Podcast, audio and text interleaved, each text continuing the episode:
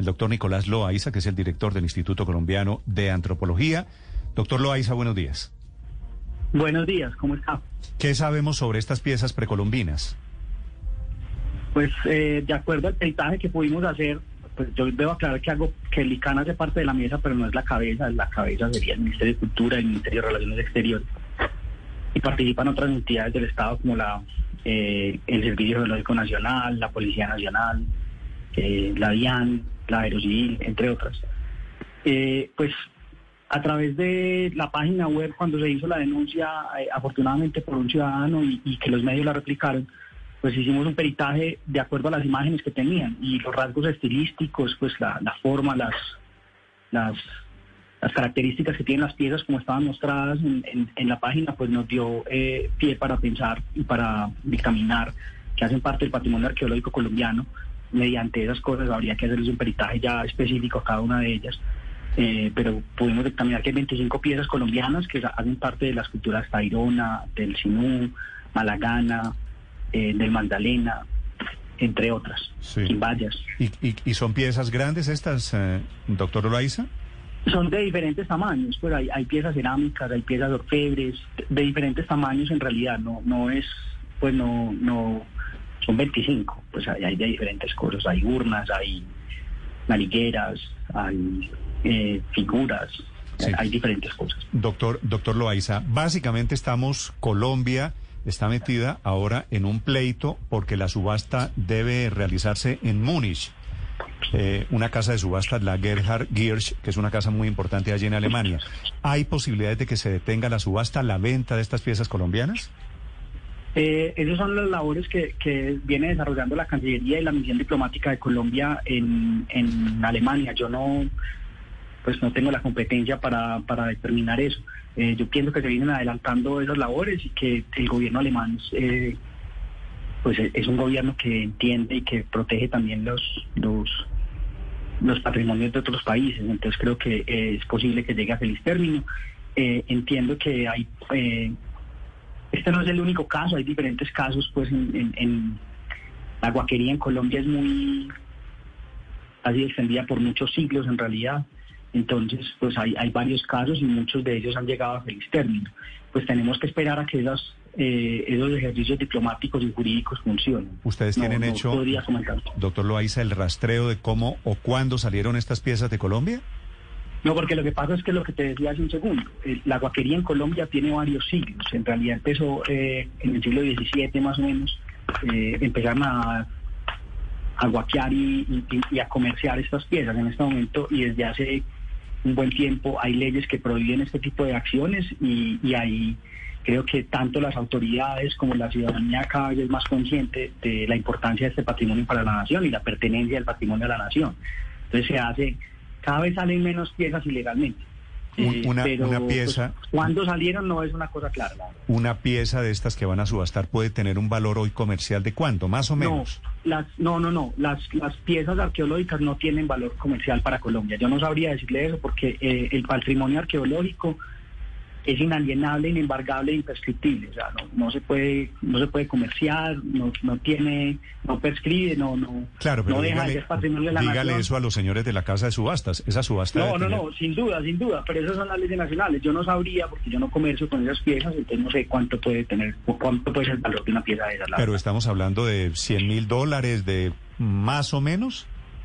No, lo que lo estaría especulando y no, no sabría decirle la verdad. Mm, Ah, Doctor. Loaiza, este ha sido considerado el robo arqueológico más grande de la historia a, a Colombia. Estas 25 piezas, eh, usted que conoce todo el proceso, ¿qué tan cerca o qué tan lejos estamos de poder recuperarlas?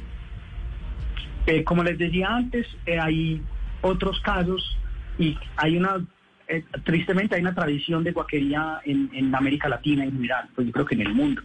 Entonces, no no- yo no sabría categorizarlo como el mayor o el menor, eso no lo sabría hacer.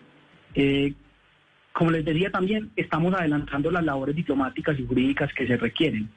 Eh, muchos casos han tenido un, un feliz término, entonces pues yo tengo muy buenas esperanzas de que en este caso sea igual.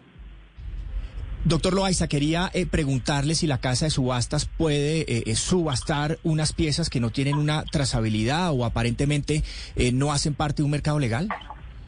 Yo no sé cuáles son las leyes alemanas en ese caso. Sí. Doctor Loaiza, ¿cómo saben, cómo están seguros ustedes de que estas son piezas colombianas? Es decir, cuando van al gobierno alemán, ¿qué pruebas hay de que estas piezas salieron de Colombia? Vale, como la, como la la casa de subastas pues puso las fotografías y en detalles de eso nosotros podemos analizar esas, mediante esas fotografías los rasgos, eh, pues la, forma, las características físicas que tienen estas cosas y por las descripciones que ellos hacen, por eso podemos determinar que hacen parte del patrimonio colombiano. Y como les decía, pues la riqueza arqueológica colombiana, la riqueza cultural colombiana en general, eh, pasada y presente, es enorme, es, es, increíble. Entonces, eh, desde hace mucho tiempo se viene desafortunadamente explotando. Sí, doctor Loaiza. hace mucho tiempo. Doctor Loaiza, la Cancillería, la Embajada de Colombia en Alemania le pidió a esta casa de subastas entregar eh, documentos que certifiquen la procedencia de estas 25 piezas. ¿Se han entregado algunas informaciones de dónde eh, provienen, cuál es el origen? Eh, esas son las labores que hace la Cancillería y eso tiene una reserva. Yo no, yo no sabría eh, determinarlo, no sabría explicarles en este momento. Entiendo que ellos vienen adelantando esas funciones y eh, debemos esperar a que ese, ese como que eso se surta, que ese proceso se surta. ¿De qué región de Colombia salieron estas piezas, doctor Loaiza? Hay de varias regiones, hay de varias regiones, como les decía, hay de la región Quimbaya, eh, que es como el Valle del Cauca geográfico, no, no, no el departamento de, de, Calima, que es eh, un sitio arqueológico muy importante en el municipio de Palmira, de la región Tairona, de Magdalena, del Sinú. Hay de diferentes lugares. Son 25 piezas que son, por decirlo de una forma, una muestra eh, representativa de la arqueología colombiana. Doctor Loaiza, ¿cuál es la situación de la subasta hoy? Porque estaba prevista para el 21, es decir, para el martes. Eh, yo entiendo que la subasta pasó, pero que de todas maneras siguen haciéndose las labores diplomáticas. Eh, o sea, las piezas, este las piezas, las piezas se subastaron. Yo no sé, no sé, porque no sé cómo funcionan las subastas, la verdad. Entonces no sé. Ah, pero, pero, pero si no sabemos, entonces qué estamos buscando recuperar. No, sí sabemos lo que estamos buscando recuperar, porque lo estamos haciendo con el gobierno alemán mediante las. Claro, pero, pero no sabemos quién las tiene. No sabemos si ya se hizo o no se hizo la subasta, porque estaba prevista para el 21. La subasta estaba prevista para el 21, claro. Y se está haciendo las labores con, la, con las partes jurídicas alemanas y mediante los cuerpos consulares. Sí, estoy viendo las imágenes aquí que publica la Casa de Subastas, doctor eh, Loaiza. ¿Hay alguna de estas piezas en oro, por ejemplo? Las piezas orfebres en Colombia eh, normalmente son pues las piezas de metalurgia eh, y muchas de las que nosotros le diríamos de oro son mezclas de diferentes metales que tienen oro. Eh, según lo que vemos en las fotos, hay algunas piezas que consideraríamos como orfebres, sí, señor. Sí, y hay un comprador que se atreva a comprar esto a pesar de que está protestando no solo el gobierno de Colombia, sino tengo entendido sino muchos otros de Latinoamérica. 11, 11 países de América Latina. Sí, señor. Pues, el, lo que pasa es que ¿El comprador de esto al final queda encartado? El comprador de eso, pues, es, es una persona que está, sí, pues que está vulnerando el patrimonio de muchos países, en realidad. Sí, pero y, es posible con, los tratados, con los tratados internacionales y mediante todas estas eh, fuerzas diplomáticas que se vienen realizando por Colombia y muchos otros países y que cada vez es más estrecho el, el como el cerco a este tipo de comercio, pues eh, se busca que esto no siga pasando. Es, es una labor constante que se desarrolla pues Colombia, como les decía, ahora pues tiene ese convenio de cooperación entre diferentes instituciones que conforman la mesa de repatriación, pero también trabajamos con la UNESCO y con muchos países buscando que estas cosas no se den. En, pues es, es, algo desafortunado el tráfico ilícito, pero la idea es minimizarlo y, y, ojalá que deje de pasar. A estas alturas, doctor Loaiza, hoy que es 23 de septiembre, ¿estamos seguros que la subasta no ha pasado? No, no, no, no estamos seguros de eso. O sea, ¿es posible que ya esto ya se fue así, que ya se haya hecho la subasta? Sí, pero eso no quiere decir que no podamos recuperar las piezas.